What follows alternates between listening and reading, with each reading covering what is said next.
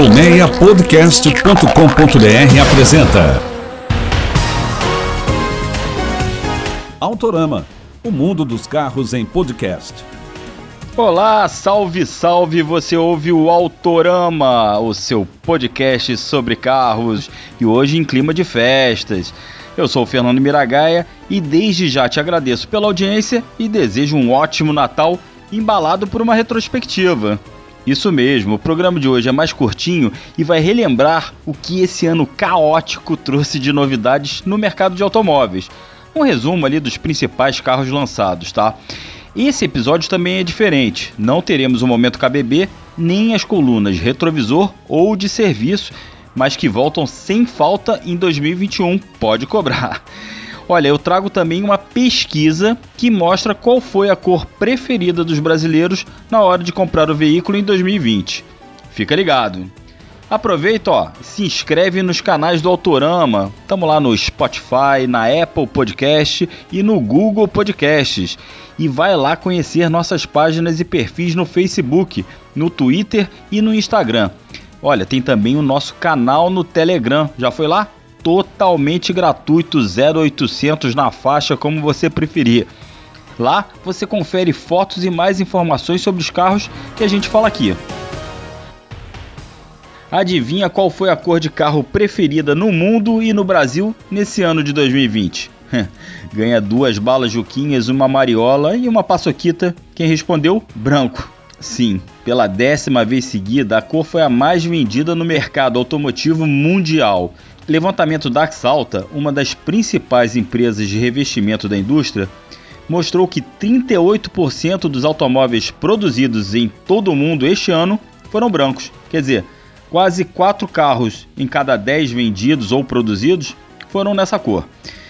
As outras posições são praticamente monocromáticas. A cor preta foi a segunda colocada, respondeu por 19% da produção seguida de cinza com 15 e prata com 9%.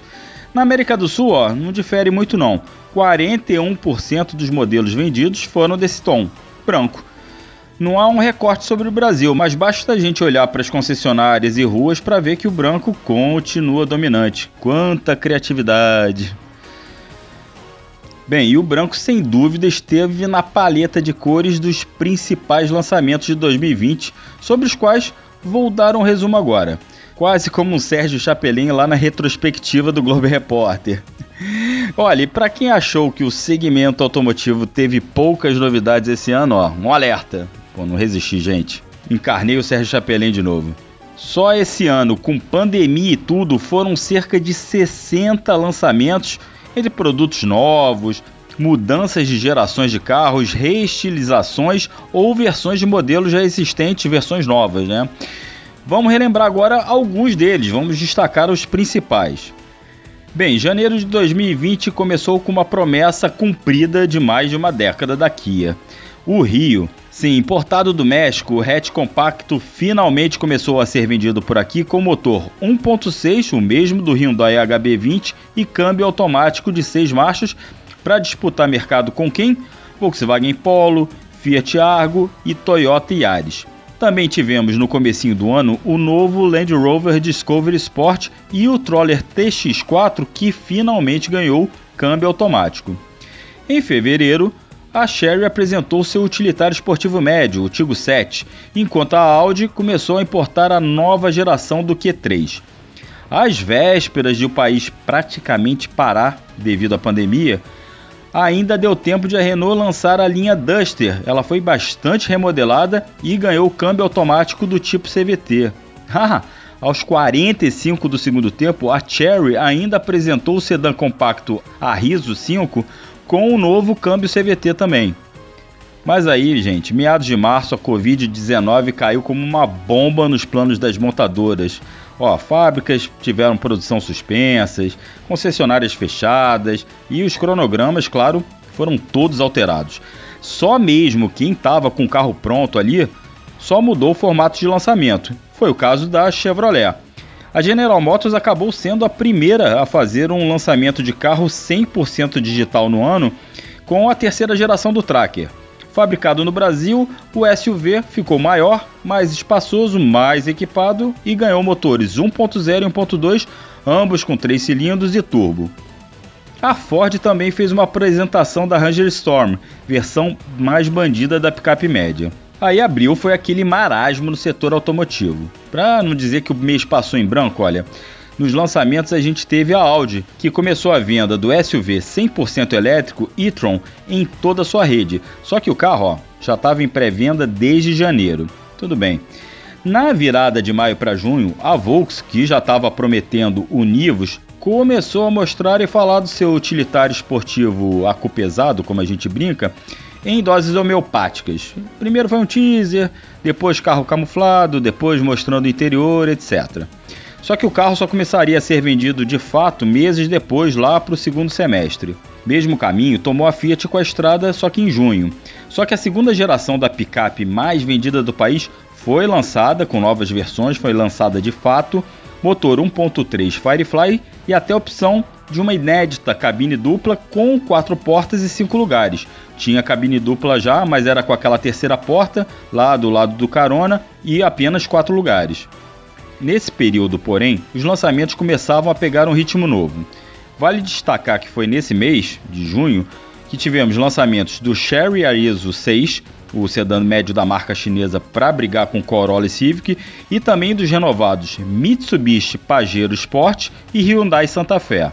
Chegamos a julho com a Chevrolet S10 remodelada para a linha 2021 e também com a estreia do Porsche Taycan ou Taycan, o primeiro carro 100% elétrico da marca alemã de esportivos.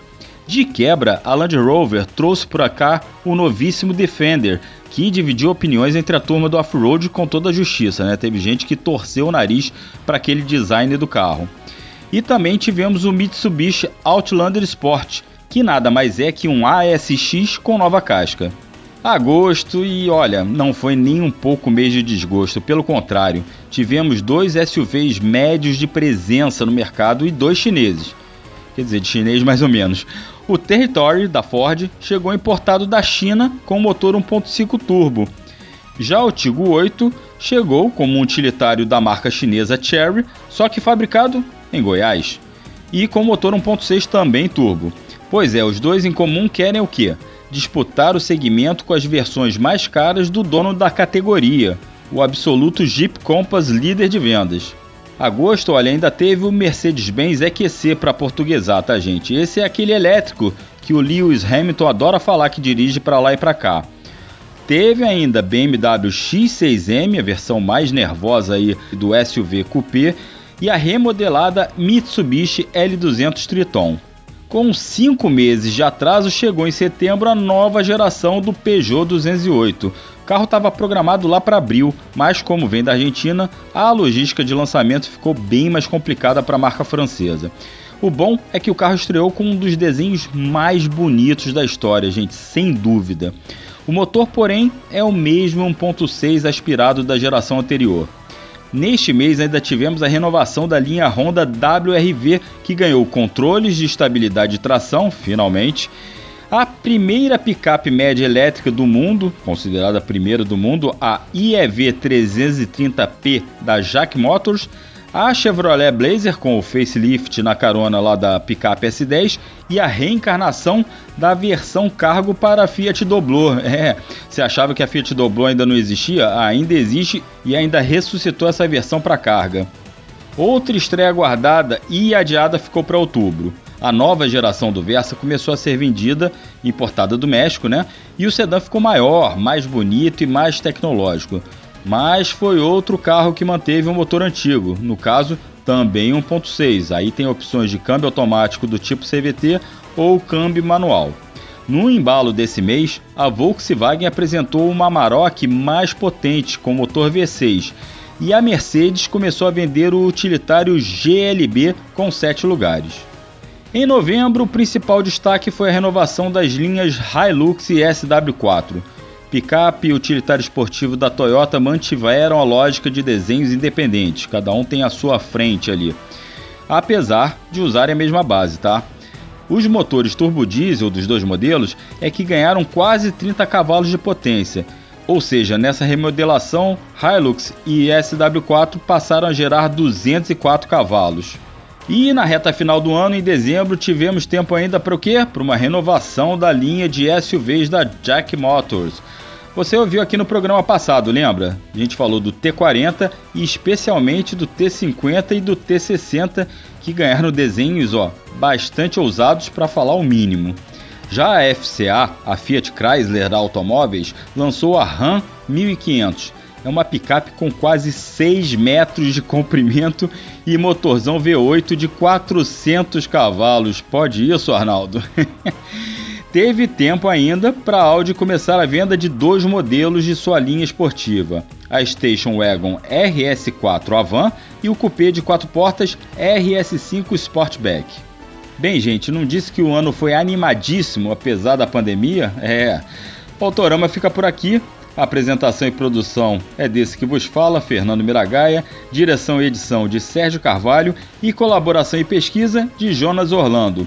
Fica aqui meu muito obrigado e um desejo de um ótimo Natal e boas festas. Ah, mas você não vai se ver livre da gente aí ainda não. No próximo episódio, o último do ano, eu vou trazer os principais lançamentos previstos para 2021. Ou seja, programa imperdível, hein? Não esqueça de seguir o Autorama também pelo Instagram, Facebook, Twitter e lá no nosso canal no Telegram. Participe com a gente, mande sugestões, dúvidas e críticas. O programa está sempre aberto a ouvir sua opinião. Grande abraço, até a próxima e acelera de casa. Feliz Natal, boas festas!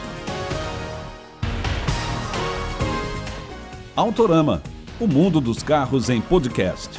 Uma produção colmeiapodcast.com.br. Colmeia Podcast, o rádio do seu tempo.